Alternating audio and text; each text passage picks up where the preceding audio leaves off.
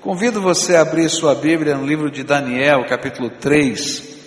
Nós começamos a meditar sobre esse texto, eu queria continuar essa meditação. Daniel, capítulo 3, a partir do verso 1. A palavra do Senhor nos ensina. Livro de Daniel, capítulo 3, a partir do verso 1. A Bíblia diz assim: o rei Nabucodonosor mandou fazer uma estátua que media 27 metros de altura por 2 metros e 70 de largura e ordenou que a pusessem na planície de Durá, na província da Babilônia. E depois ordenou que todos os governadores regionais, os prefeitos, os governadores das províncias, os juízes, os tesoureiros, os magistrados, os conselheiros e todas as outras autoridades viessem à cerimônia de inauguração da estátua. Todos eles vieram e ficaram de pé em frente da estátua para a cerimônia de inauguração. E aí o encarregado de anunciar o começo da cerimônia disse em voz alta: povos de todas as nações, raças e línguas, quando ouvirem o som das trombetas, das flautas, das cítaras, das liras, das harpas e dos outros instrumentos musicais, ajoelhem-se todos e adorem a estátua de ouro que o rei Nabucodonosor mandou fazer. Quem não se ajoelhar e não adorar a estátua será jogado na mesma hora numa fornalha acesa. Assim, logo que os instrumentos começaram a tocar, todas as pessoas que estavam ali se ajoelharam e adoraram a estátua de ouro. E foi nessa hora que alguns astrólogos aproveitaram a ocasião para acusar os judeus. Eles disseram ao rei Nabucodonosor que o rei viva para sempre. O Senhor deu a seguinte ordem: quando ouvirem o som dos instrumentos musicais, todos se ajoelharão e adorarão a estátua de ouro. Quem desobedecer a esta ordem será jogado numa fornalha acesa. Ora, o Senhor pôs como administradores da província da Babilônia alguns judeus. Esses judeus, Sadraque, Mesaque e Abidnego, não respeitam o Senhor, não prestam culto ao Deus do Senhor, nem adoram a estátua de ouro que o Senhor mandou fazer. E ao ouvir isso, Nabucodonosor ficou furioso e mandou chamar Sadraque, Mesaque e Abidnego, e eles foram levados para o lugar onde o rei estava. E ele lhes disse: É verdade que vocês não prestam culto ao meu Deus, nem adoram a estátua de ouro que eu mandei fazer? Pois bem, será que agora vocês estão dispostos a se ajoelhar e adorar a estátua logo que os instrumentos musicais começarem a tocar? Se não, vocês serão jogados na mesma hora numa fornalha acesa, e quem é o Deus que os poderá salvar? Sadraque, Mesaque e Abidinego responderam assim: Ó oh, rei, nós não vamos nos defender. Pois, se o nosso Deus, a quem adoramos, quiser, ele poderá nos salvar da fornalha e nos livrar do seu poder, ó Rei. E mesmo que o nosso Deus não nos salve, o Senhor pode ficar sabendo que não prestaremos culto ao seu Deus, nem adoraremos a estátua de ouro que o Senhor mandou fazer. Ao ouvir isso, Nabucodonosor ficou furioso com os três jovens e vermelho de raiva e mandou que se esquentasse a fornalha sete vezes mais do que de costume. E depois mandou que os seus soldados mais fortes amarrassem Sadraque, Mesaque e Abidinego e os jogassem na fornalha. E os três jovens completamente vestidos com seus mantos, capas, chapéus e todas as outras roupas foram amarrados e jogados na fornalha. A ordem do rei tinha sido cumprida e a fornalha estava mais quente do que nunca. Por isso, as labaredas mataram os soldados que jogaram os três jovens lá dentro. E amarrados, Sadraque, Mesaque e Abidinego caíram na fornalha. De repente, Nabucodonosor se levantou e perguntou: muito espantado, aos seus conselheiros: Não foram três os homens que amarramos e jogamos na fornalha? Sim, Senhor, responderam eles. Como é então que estou vendo quatro homens andando soltos na fornalha? perguntou o rei. Eles estão passeando lá dentro, sem sofrerem nada, e o quarto homem parece um anjo. E aí o rei chegou perto da porta da fornalha e gritou: Sadraque, Mesaque, Abidinego, servos do Deus Altíssimo, saiam daí, venham cá. E os três saíram da fornalha. E todas as autoridades que estavam ali chegaram perto deles e viram que o fogo não havia feito nenhum mal a eles. As labaredas não os, os tinham, não tinham chamuscado nenhum cabelo da sua cabeça. As suas roupas não estavam queimadas e eles não estavam com cheiro de fumaça. O rei gritou: Que o Deus de Sadraque, Mesaque e Abidinego seja louvado. Ele enviou o seu anjo e salvou os seus servos que confiam nele. Eles não cumpriram a minha ordem, pelo contrário, escolheram morrer em vez de se ajoelhar e adorar um Deus que não era o deles. Por isso, ordeno que qualquer pessoa, seja qual for a sua raça, nação ou língua, que insultar o nome de Deus, do Deus de Sadraque, Mesaque e Abidinego, seja cortado em pedaços e que a sua casa seja completamente arrasada, pois não há outro Deus que possa salvar como este. E então o rei Nabucodonosor colocou os três jovens em cargos ainda mais importantes na província da Babilônia. Eu gosto desse trechinho final, pois não há outro Deus que possa salvar como este. Querido Senhor, em nome de Jesus, o teu filho, que essa igreja está reunida, Tu és o Senhor das nossas vidas e Senhor da tua igreja. E nesta hora, quando vamos meditar na tua palavra, fala conosco. Abre os nossos olhos, abre os nossos ouvidos, abre o nosso coração e aplica a tua palavra a cada um de nós.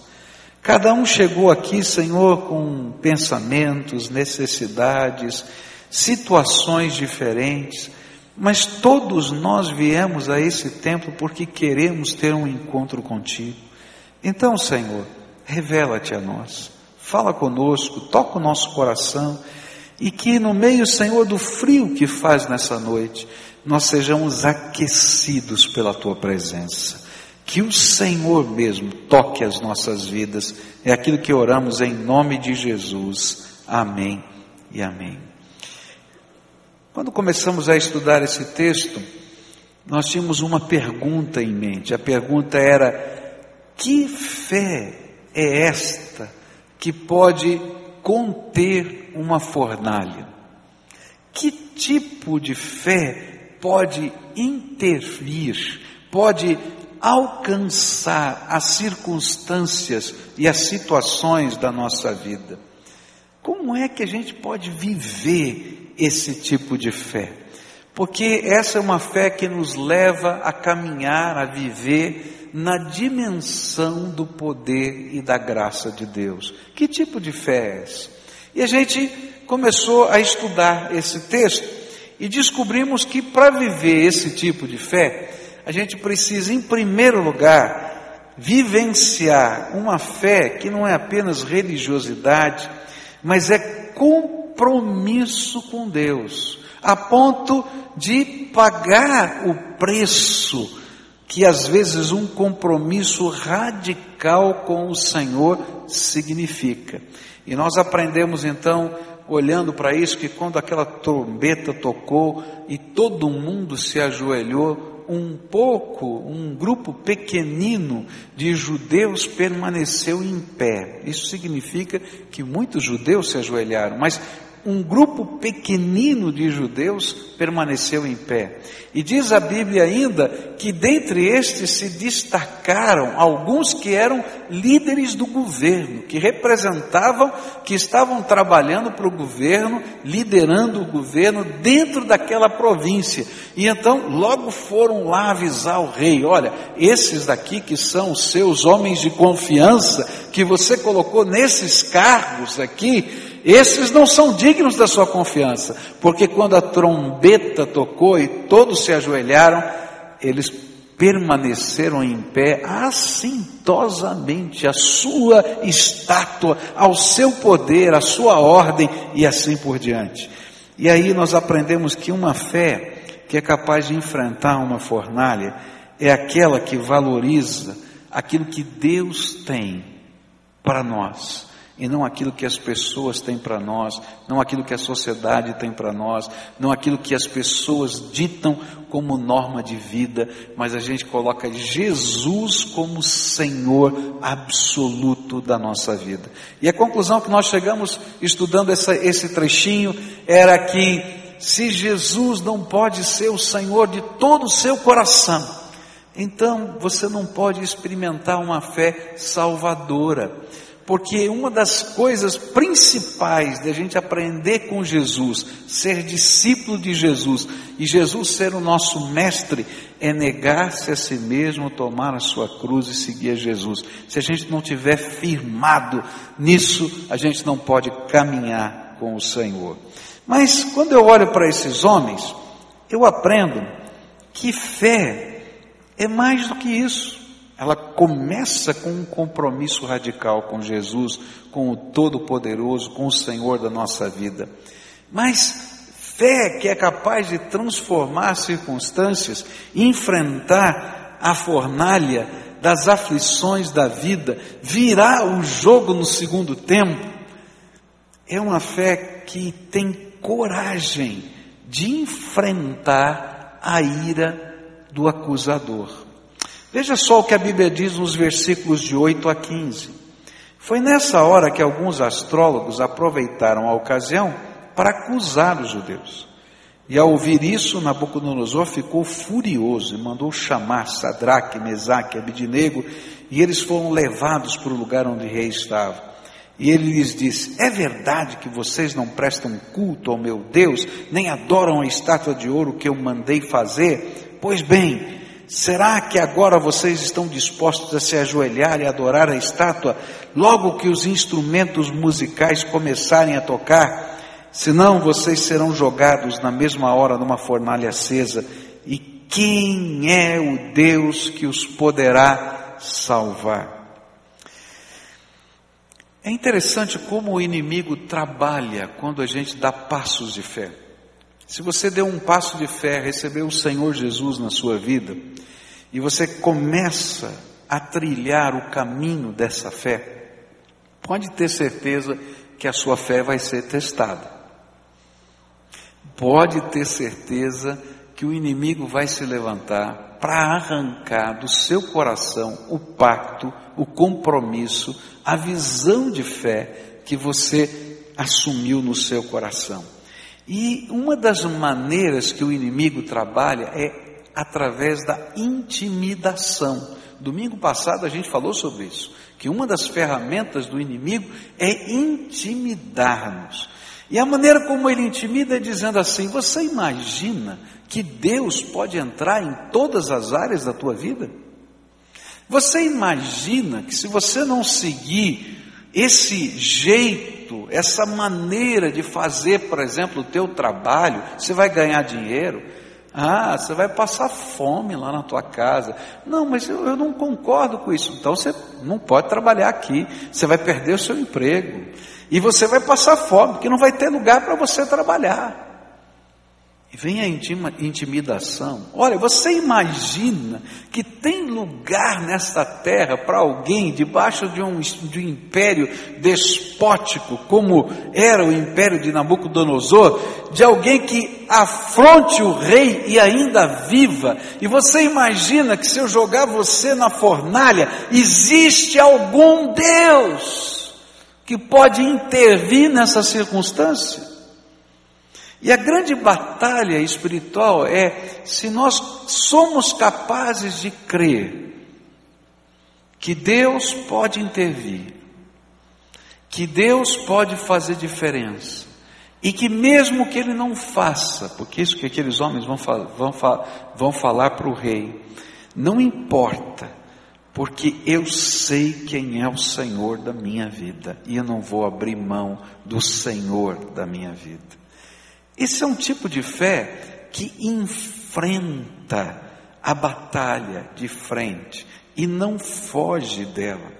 É interessante que algumas pessoas ficam dizendo assim, há um comentário popular, olha, eu não sei se eu quero orar não.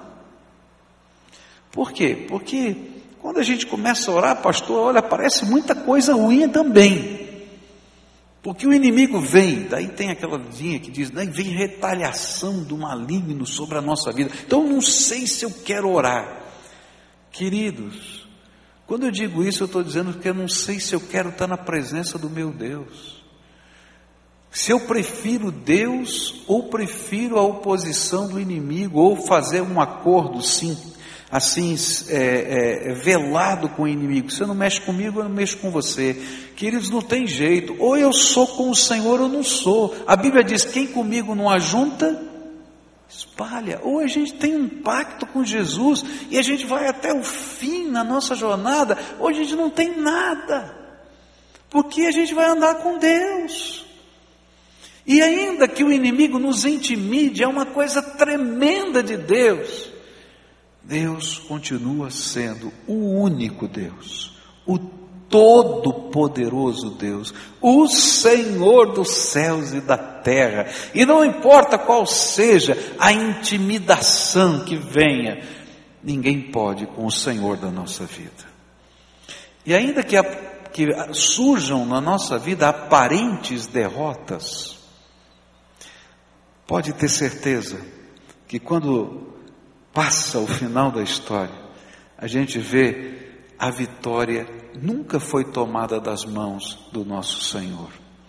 Uma das coisas mais tremendas para mim na Bíblia é o que a Bíblia fala a respeito da morte e ressurreição de Jesus.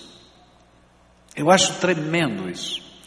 Porque eu acredito que naqueles dias em que Jesus foi preso, julgado, crucificado e morto, era impossível que quem fosse um seguidor de Jesus não tivesse um sabor de derrota na sua boca.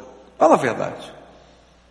Não é? Você está lá, Jesus está pregando, pessoas estão sendo curadas, coisas tremendas estão acontecendo, multiplicação de pão, milagres e tal. De repente prendem Jesus, estão esperando uma intervenção angelical, alguma coisa de Deus vai acontecer. Ele é julgado, ele passa por toda aquela situação que você conhece no seu martírio, naquela coroa de espinhos, ele é pregado na cruz. Aquelas mulheres estão ao pé da cruz esperando algo acontecer. Eu acho que quando veio aquela escuridão completa, antes da morte do Senhor Jesus, que veio aquela escuridão toda, e que o, o povo estava vendo aquilo acontecer, dizendo: não, é agora, é agora que vai acontecer. Mas Jesus morre.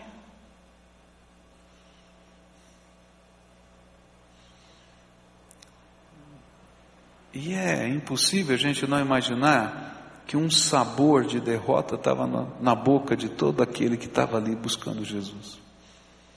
E aqueles três dias entre a morte e a ressurreição, que três dias horríveis.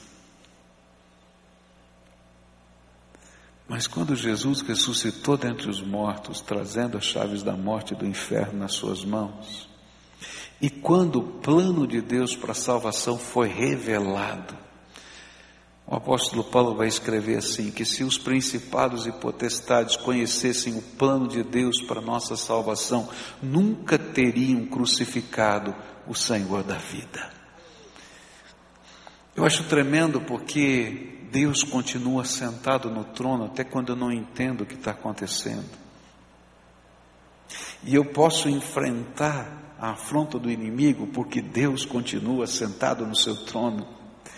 E eu sei que no plano dele, no projeto dele, em algum tempo vai se revelar a sua soberania, a sua grandeza e a sua vitória. Se o inimigo, se Satanás soubesse qual era o plano de Deus para a salvação, nunca teria corroborado e nem conduzido os poderes humanos para levar Jesus para a cruz porque ele sabia que aquela não era apenas uma batalha perdida, mas seria a sua derrota eterna. Por causa desse, disso, Apocalipse capítulo 12 vai dizer que por causa da morte de Jesus e do testemunho dos servos de Deus que permaneceram firmes, Deus pôde dar um decreto do céu, e Miguel e os seus anjos puderam cumprir esse decreto. A palavra de Deus diz que até aquela data, Satanás assintosamente andava passeando pelo céu, mas lá diz, Apocalipse 12, que naquele instante ele foi expulso do céu, ele não pode entrar mais naquele lugar, porque o plano de Deus se cumpriu totalmente, no céu, na terra, debaixo da terra, e vai se cumprir, porque ninguém pode deter ter o Senhor dos Senhores. Por isso, a fé que é capaz de enfrentar uma fornalha e vencer é aquela que se põe em primeiro lugar num compromisso radical com Jesus e com o seu Pai, com o Espírito Santo, mas que não teme enfrentar o inimigo. Uma das armas do inimigo sempre foi a intimidação. Por isso, não tema, porque o inimigo pode gritar muito alto, mas quando Deus dá um decreto do seu trono, é mais do que suficiente. Eu vou esperar o decreto do meu Deus e vou estar na presença dele com alegria, porque Ele é o Senhor da minha vida. Outra coisa que eu aprendo sobre essa fé que pode enfrentar, que pode resistir ao diabo, que ele vai fugir, que pode suportar o ataque da crítica, que pode perseverar nos caminhos da fé, mesmo quando a gente passa por fornalhas de aflição. Outra característica dessa fé tem justamente como, como visão a percepção de quem é o nosso Deus. E aí nos versículos 16 a 18, esses homens falam para o rei quem é o Senhor. Eles, eles são questionados. Vocês acreditam que o Deus de vocês pode livrá-los do meu poder de jogar vocês na fornalha? E aí eles vão dizer assim: Pois se o nosso Deus a quem adoramos quiser, Ele poderá nos salvar da fornalha e nos livrar do seu poder, ó Rei. E mesmo que o nosso Deus não nos salve, o Senhor pode ficar sabendo que não prestaremos culto ao seu Deus, nem adoraremos a estátua de ouro que o Senhor mandou fazer. Há algumas coisas que a nossa fé constrói no nosso coração. A primeira coisa que alguém que tem fé acredita é no caráter de Deus. Qual é o caráter de Deus? Uma das, das, das dos seus atributos, tá? É a sua bondade. Deus é bom. Esqueceram, tá vendo? Ah, eu tenho que ensaiar mais. Olha aqui, está ruim. Deus é bom. Você acredita mesmo nisso? Acredita? Porque uma das coisas que vão ser trabalhadas ou confrontadas com a sua fé é se você acredita que em todo tempo, em toda circunstância, em qualquer lugar, Deus continua sendo bom.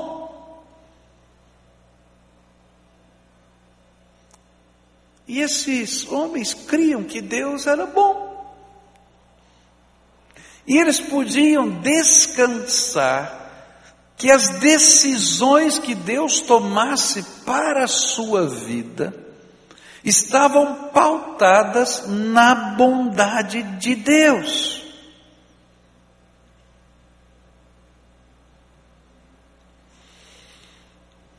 Eu conversava com uma senhora membro aqui da nossa igreja, que havia perdido um filho. E aquela senhora, uma senhora temente a Deus, cheia de fé, a gente estava tomando um café, conversando, e ela disse: Sabe, pastor, como eu consegui vencer a angústia, a tristeza de perder um filho? Eu disse: Não, como é que foi? Um dia eu estava orando e estava conversando com Deus: Deus, por que, é que o senhor levou o meu filho? Por que, que o senhor levou meu filho? Eu não entendo o que está acontecendo. E a maneira como foi, um acidente e tal, uma coisa tão repentina, tão difícil. E aí então ela me disse que, mediante a oração, ela começou a ler a palavra de Deus, um trecho da palavra, né? Que a gente imagina que é coincidência, mas não é coincidência, é aquele trabalho de Deus ah, o Senhor lhe mostrou um versículo da Bíblia que dizia assim: que o Senhor leva os seus antes do dia mau. E ela disse: aquele versículo ficou ecoando na minha mente, ficou ecoando na minha mente, que Deus levou o meu filho antes do dia mau. E eu não conseguia entender. E aí um dia, quando eu estava com aquilo no meu coração e aquele texto elaborando, é como se o Espírito de Deus dissesse: Filha, eu sou bom, eu cuido de todos os detalhes. E antes que viesse um dia mal para o seu filho, porque eu amo seu filho, porque eu amo você, porque eu amo a sua casa, eu levei para minha glória e para o meu céu o seu filho. Então por que, que você está triste? E ela então disse assim: Deus é bom. E fez mais do que eu podia imaginar. Quando eu olho a vida só na dimensão desta realidade, eu não vou entender a morte como algo bom. Mas se eu consigo ver a vida na dimensão da eternidade, a morte não significa aquilo que parece o fim de tudo. Ao contrário, é o começo da vida eterna. E se Deus estava dizendo que aquele filho foi levado antes do dia mau, então Deus estava poupando alguma coisa que ela não conseguia entender, nem prever, nem saber. Eu nunca conseguiria dizer isso para alguém mas Deus, quando fala ao nosso coração, revela coisas que a gente não consegue nem entender. Mas na nossa vida, nós vamos ser desafiados a crer no caráter de Deus. Que Deus, no seu caráter, Ele vai ser sempre bom. Não tem jeito dele ser diferente do que bom. Então, quando eu estou enfrentando as batalhas da vida, quando eu estou enfrentando as lutas, quando parece que vem fornalhas, ou quando vem confrontos que parecem maiores do que eu, eu tenho que crer que se eu estou na palma da mão de Deus, o bom Deus vai me conduzir de alguma maneira. Cheio da sua graça, eu vou caminhar. E aí, nós somos, vamos ser desafiados a ter essa fé que confia no caráter de Deus, mas que também é capaz de confiar no poder de Deus. E é interessante, porque o rei vai dizer para eles: você pode, você imagina que algum Deus pode livrar você da fornalha? E eles estavam pensando assim: se Deus quiser, Ele pode. Se Deus quiser, Ele pode. E aí, essa fé que enfrenta a fornalha, ela não apenas acredita no caráter de Deus, mas ela não limita o poder de Deus. Queridos, Deus é poderoso para fazer muito mais do que você imagina. Eu creio num Deus todo-poderoso, que não agiu apenas no passado, mas que continua agindo por toda a eternidade, porque Ele é Deus e Ele não pode mudar a sua natureza. E Ele é o Todo-Poderoso. Queridos, você pode imaginar tudo que existe sendo criado pela ordem de Deus. Ele disse: haja, e aconteceu. Tudo que existe, bilhões de galáxias, tudo que existe, aconteceu porque no poder de Deus, uma palavra dele era mais do que suficiente. Então, se eu creio nesse Deus que é bom, e se eu creio nesse Deus que é todo-poderoso, e se eu coloco a minha vida na palma da mão dele, queridos, eu posso enfrentar uma fornalha. Uma terceira coisa tremenda que esses homens revelam aqui, nessa conversa com o rei, é que não somente eles criam que Deus era bom e que Deus podia, mas eles criam na sabedoria de Deus. Ele diz assim: olha, mas se ele não fizer, ele pode. Mas se ele não fizer, mesmo assim a gente não vai se ajoelhar. O que, que eles estavam dizendo com esse, mas se ele não fizer? Ele estava dizendo assim: olha, eu creio de todo o meu coração que Deus é bom, eu creio de todo o meu coração que Ele é poderoso, mas eu creio de todo o meu coração que Ele é sábio. E aquilo que ele decidir vai ser algo maior em termos de sabedoria e propósito do que qualquer coisa que eu imagine. Lembra outra vez da cruz? E se naquela hora que Jesus foi provocado lá na cruz, e disseram para ele: Se você é o filho de Deus, desce da cruz. Lembra disso? E ele respondeu assim: Vocês imaginam que se eu desse um comando, uma ordem, não viriam milhares e milhares de milhares, milhares de milhares. Na linguagem hebraica, isso significa milhões de anjos. Milhares, mil vezes mil, milhares de milhares de anjos. Não somente para me tirar da cruz, mas para acabar com esse negocinho aqui chamado terra. É rapidinho, assim, shum, acabou.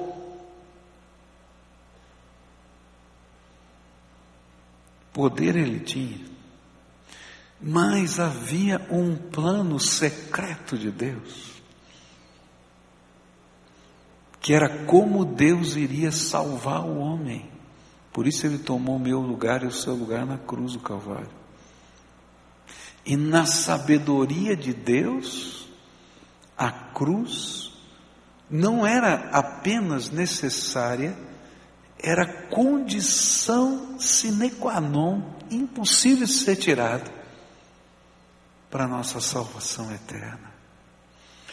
Há coisas que estão acontecendo na nossa vida que a gente não consegue compreender.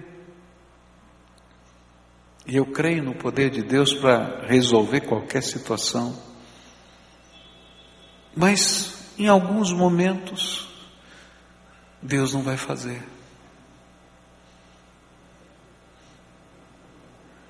Mas nem por isso a minha fé vai ser abalada, porque eu creio na sabedoria de Deus. Porque às vezes algumas dessas circunstâncias são aquelas que Deus está construindo algo novo na nossa vida. Algumas dessas circunstâncias são as únicas que poderiam mover um coração duro. Uma vez eu estava pregando na Adonep, né, Associação de Homens de Negócios do Evangelho Pleno, me convidaram para pregar, e eu brinquei com eles assim, eu disse assim, eu nunca vi tanta gente, empresário, pessoas que tiveram posses, quebradas como na Adonep. E eles deram risada. Vocês querem ver? Eu pedi assim: quantos aqui já quebraram? Levanta a sua mão. Aí a maioria deles tinham levantado a mão. E eu disse: sabe por quê? Porque para muitos de vocês, o Deus de vocês era a grana, o dinheiro, e Deus precisava destruir o seu Deus para vocês conhecerem o verdadeiro Deus. E a partir daí, vocês começaram a buscar o Deus vivo e verdadeiro. Gente, às vezes Deus tem que quebrar algumas coisas que estão enraizadas na nossa vida e Ele passa o arado na nossa vida. E queridos, enquanto as transformações da nossa alma não acontecerem, Ele não pode às vezes nos abençoar. Então a gente tem que confiar na sabedoria de Deus. Ele tem uma coisa boa, que é um plano para a minha vida. E eu preciso desse plano perfeito, abençoador de Deus para mim. Às vezes a gente não entende o plano de Deus, porque o plano de Deus às vezes não está focado só na minha vida.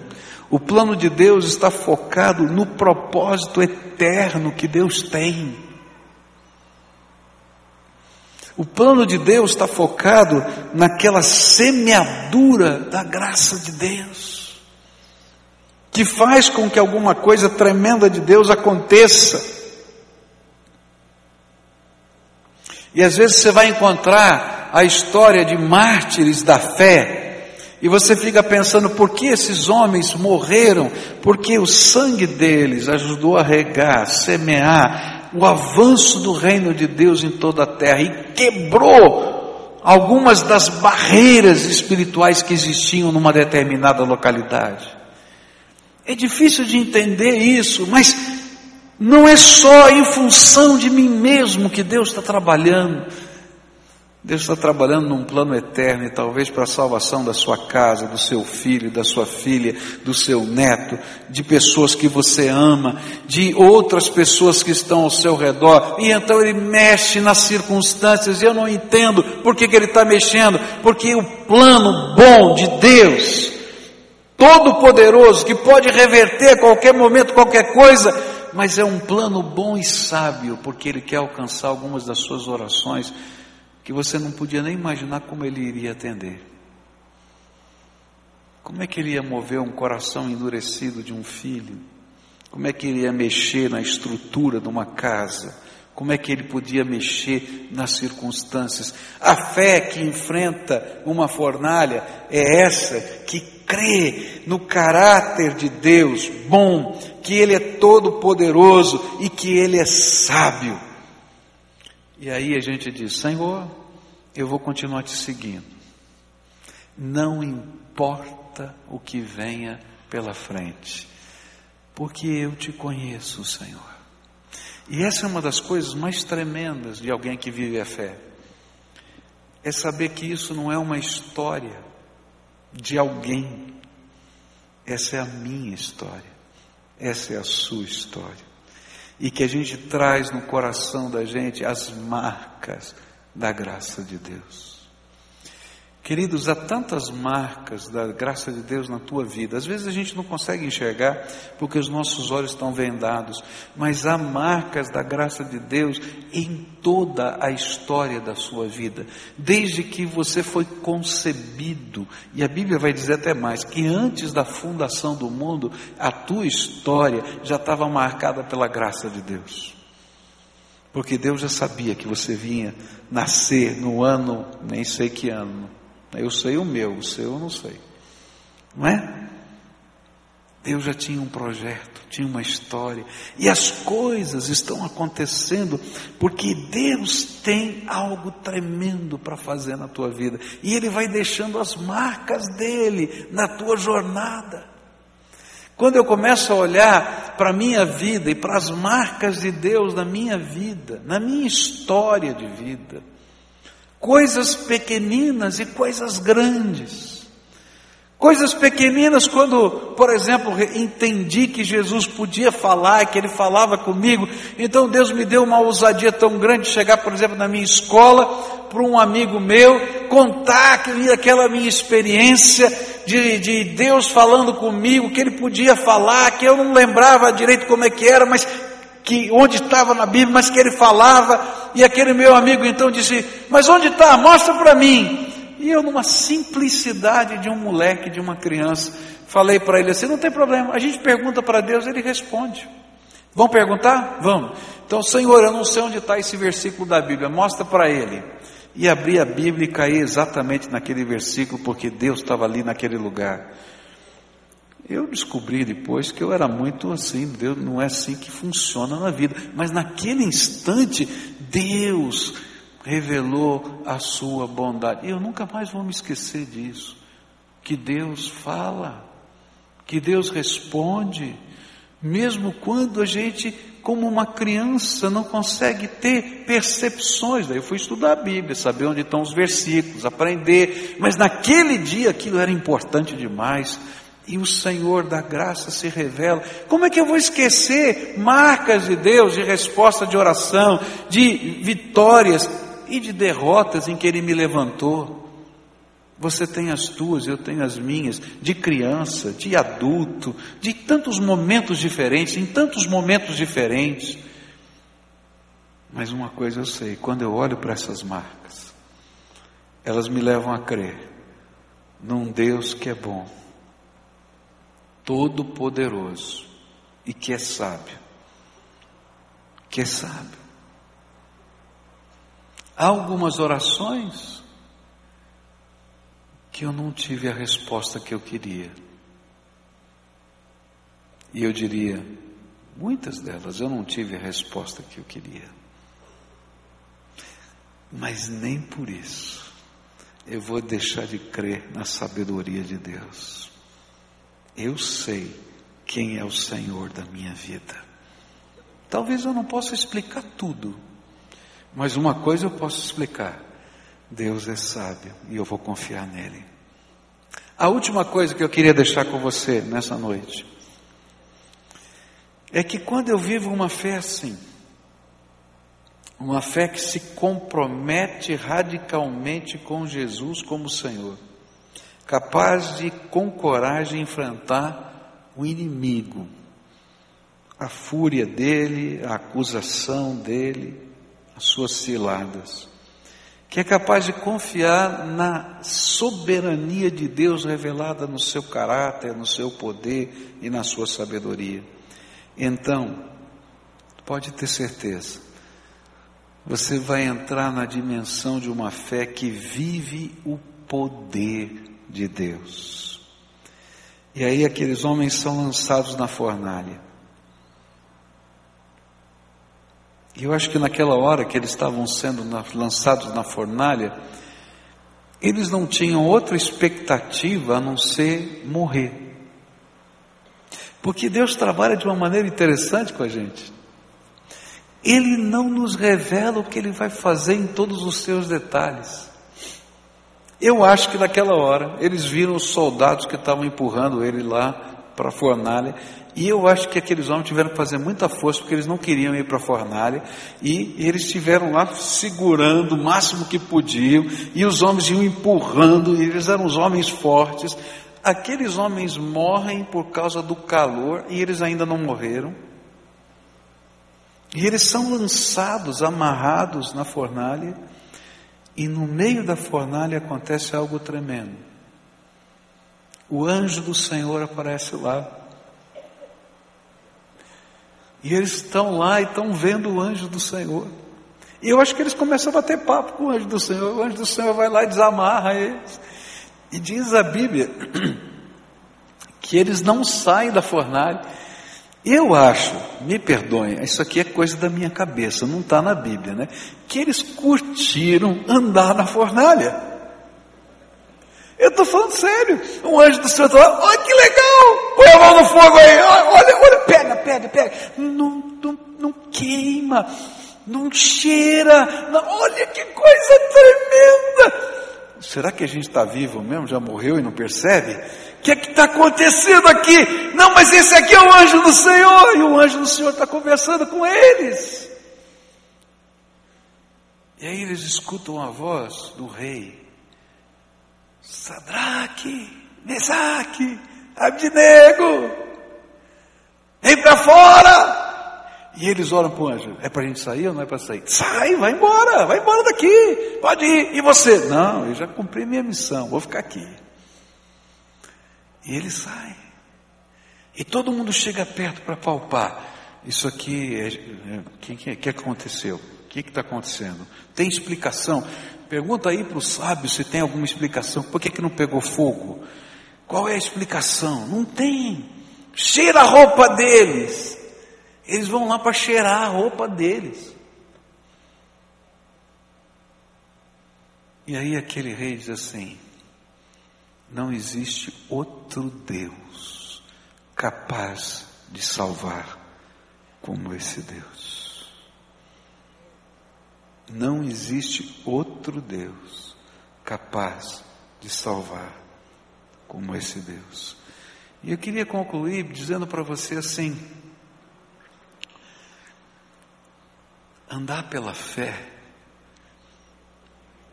é compromisso radical, é enfrentamento em batalhas, é crer a despeito das circunstâncias no caráter, na sabedoria e no poder de Deus. Mas andar pela fé traz para a gente uma coisa tremenda: experiências irrefutáveis do poder de Deus na nossa vida. E aí, à medida que a gente vai caminhando pela fé, na nossa vida, a gente vai trazer as marcas da graça de Deus. O Espírito de Deus vai nos conduzir, o poder de Deus vai se manifestar.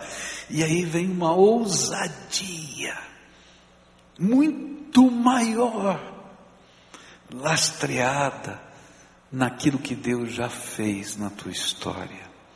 Então, quando você orar por alguém, você vai orar diferente do que aquela oração só para cumprir tabela, porque você conhece quem é o teu Deus e você traz as marcas do Senhor na tua vida. Quando você vai entrar numa nova situação, ainda que o seu coração trema de novo, porque não importa quantas experiências tenhamos tido, toda vez que enfrentarmos as batalhas, nosso coração vai tremer outra vez mas a gente vai trazer de dentro da alma as marcas do Senhor. E vai dizer: Senhor, eu sei em quem tenho crido. Eu não posso me esquecer disso, disso, disso, disso, disso, disso. É por isso que eu gosto tanto de testemunhos.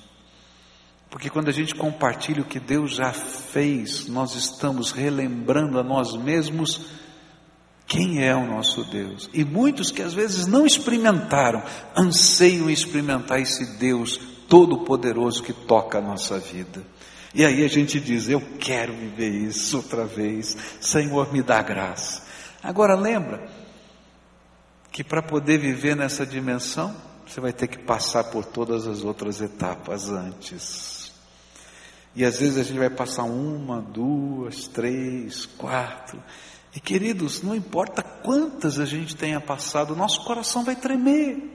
E todas essas coisas vão ter que ser reorganizadas na nossa vida. E uma nova decisão de entrega absoluta precisa ser feita. Não entrega de salvação, mas de santificação e de jornada. Porque são etapas diferentes da vida, situações novas confronta os outros que mexem com as bases da nossa vida. Mas em todas as áreas da vida eu preciso ter uma fé que me faça ter esse compromisso total com o Senhor. Nessa noite eu queria orar junto com você. Eu não sei o que está acontecendo na tua vida. Talvez você esteja naquele momento em que Deus esteja dizendo para você: você está disposto a ter um compromisso radical comigo? Acima de tudo e todos, hoje de manhã nós oramos com muitas pessoas que desejavam fazer isso. Talvez você esteja naquele momento em que o inimigo está confrontando você. São o tempo da acusação, da intimidação, da batalha ajoelha ou não ajoelha, faz ou não faz, segue o valor ou não segue o valor. E está na hora de você dizer: Senhor, não importa o que aconteça, eu vou permanecer de pé na tua presença, porque tu és o único Deus da minha vida. Talvez você esteja num outro momento, quando a batalha sai do contexto externo e entra dentro do coração. E aí, querido, você precisa voltar a crer no caráter bom de Deus, no poder dele, na sabedoria. Senhor, eu vou confiar em Ti, a despeito de tudo.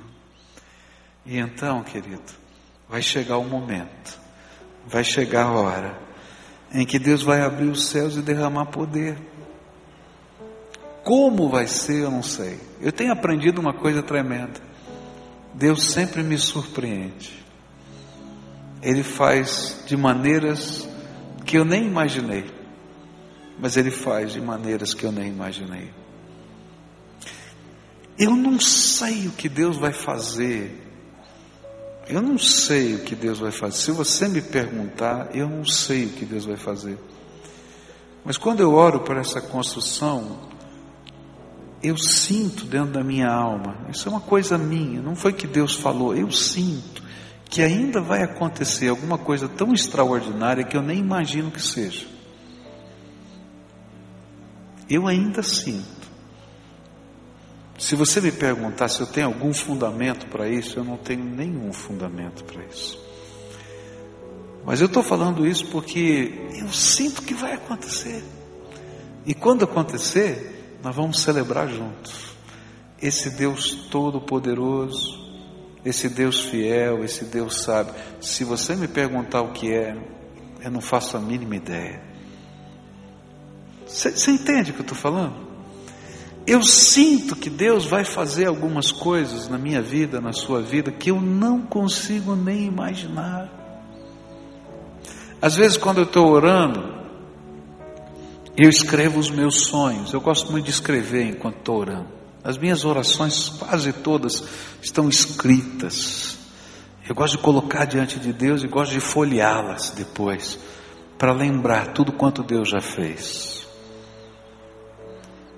Às vezes eu coloco alguns sonhos diante de Deus e eu tenho que confessar para você, eles são pequeninos demais, porque quando Deus faz, aqueles que Deus está fazendo me surpreendem, porque eu não tinha coragem de escrever tudo aquilo, não. Agora, andar pela fé assim. A gente vai andar na, na dimensão do Deus Todo-Poderoso. Hoje eu queria orar por você. Eu não sei qual momento dessa fé você está vivendo, mas eu queria orar pela tua vida, orar para que Deus manifestasse graça sobre você, que Ele dirigisse a tua vida, que Ele colocasse a mão dele sobre você, que Ele te abençoasse. E eu não sei o que é que você está vivendo, mas eu creio que Deus tem algo só para você. Não é para a pessoa que está do lado, não. Só para você. Para marcar a tua vida. Eu não vou te chamar aqui para frente porque eu sei que tem muita gente hoje que vai precisar dessa intercessão. Não vai caber aqui. Mas eu quero orar por você agora. E eu quero pedir que todos aqueles que querem que a gente esteja orando agora, por essas marcas de Deus, por essa revelação de Deus, por esse pacto de Deus, fiquem de pé onde estejam agora para a gente orar por você agora. Eu quero orar por você. Deus vai fazer algo tremendo na tua vida. Deus vai fazer algo tremendo na tua vida. Eu não sei. E olha, muito provavelmente não será do jeito que você está imaginando. Porque Ele vai surpreender você. Ele vai surpreender você. Agora tem uma parte que é tua nessa história. Você está disposto a firmar um pacto radical com Jesus, do teu jeito, para sempre do teu jeito. Você está disposto a enfrentar a batalha que virá antes do livramento? Que vai vir uma batalha antes do livramento. Você está disposto a enfrentar essa batalha antes do livramento? Porque as forças do mal vão tentar impedir você de permanecer firme na fé. Está disposto? Vamos lá?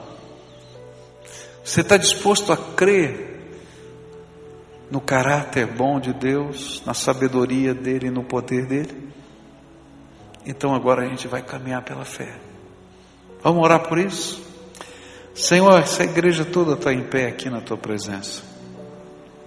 E eu me coloco na tua presença, nessa mesma condição, junto com os meus irmãos. Tu sabes, Senhor, do sentimento da minha alma, que algo tremendo do Senhor vai acontecer. É meu coração que está falando.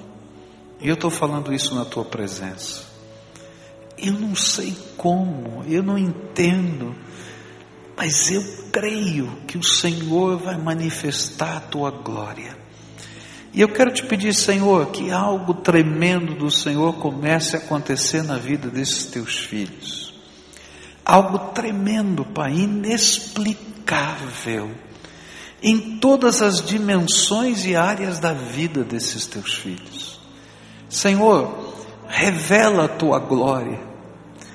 Senhor, dá a tua ordem para que os teus anjos comecem a sair das regiões celestes, e assim como o anjo do Senhor esteve no meio da fornalha com Sadraque, Mesaque e Abidinego, os anjos do Senhor, que são servos teus, ministros do Senhor a nosso favor, comecem a visitar a casa, o lar, a vida, o trabalho, os relacionamentos de cada um desses teus filhos, e que eles já estejam lá agora, Senhor, que eles já estejam agora, e que eles levem, Senhor, a tua bênção nas mãos.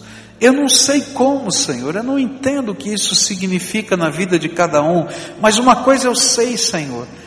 Ah, das tuas mãos todo o poder, toda a graça, toda a sabedoria, toda a unção necessária. Então, Pai, escuta o clamor dos teus filhinhos que estão em pé na tua presença e vem agora, Senhor, e derrama a tua bênção.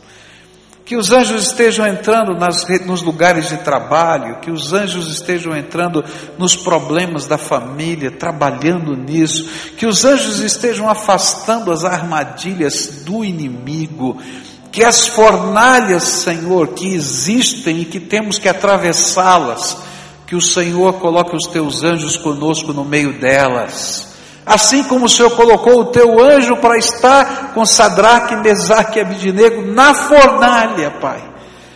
Que nós, Senhor, na nossa fornalha possamos ter a presença do Senhor, revelada, Senhor, de alguma maneira.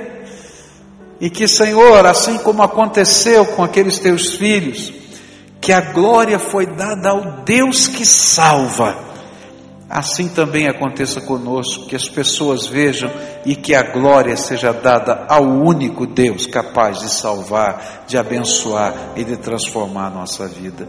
Senhor, vem, vem, vem sobre nós, vem. Tem gente triste aqui, tem gente angustiada, tem gente vivendo luta, tem gente enferma, tem gente passando por momentos tão complicados. Tem gente desanimada, Pai. Tem gente que quer crer e não consegue. Vem com teu Espírito Santo agora. Vem, vem, Senhor, vem, visita-nos. Visita-nos, Senhor, visita-nos. E que, Senhor, os sinais da tua presença, da tua glória, do teu poder, da tua força se manifestem a ponto, Senhor, que aquele que está com os seus joelhos desconjuntados, com as mãos trêmulas, sejam soerguidos pelo teu poder e pela tua força. Senhor, manda os teus anjos começarem a trabalhar agora. Manda, Senhor, manda. E onde tem uma batalha intensa, que aqueles anjos fortes com espadas desembanhadas entrem na luta contra o maligno e que esse maligno seja arrancado arrancado, Senhor, dali, pelo poder do teu nome, pela tua autoridade, pela intermediação dos exércitos celestiais. Ó Senhor, o teu povo no Velho Testamento tinha uma perfeita ideia de que o Senhor era o Senhor dos exércitos celestiais, porque eles criam que os anjos do Senhor, como estrelas que estão no céu sob o seu comando, estão agindo aqui na terra. E nós queremos dizer: Senhor, tu que és o Deus dos exércitos celestiais, manda a tua tropa agora, Senhor. Manda a tua tropa, manda os teus anjos ministrarem, e que eles venham, Senhor, sobre a vida de cada um dos teus filhos, e que a bênção do Senhor seja derramada sobre eles, e que a presença do teu Espírito se revele, e que a alegria, a certeza, a confiança no Senhor inunde o nosso coração. Ó Senhor, volta a trazer o sorriso nos lábios do teu povo. Volta, Senhor, a trazer o brilho no olhar das pessoas, de tal maneira que elas possam sentir, perceber, ver, entender que o Senhor está operando a favor delas. Tu és o Deus que salva. Bendito seja o nome do Senhor. Amém e amém. Dá a mão para quem está perto de você.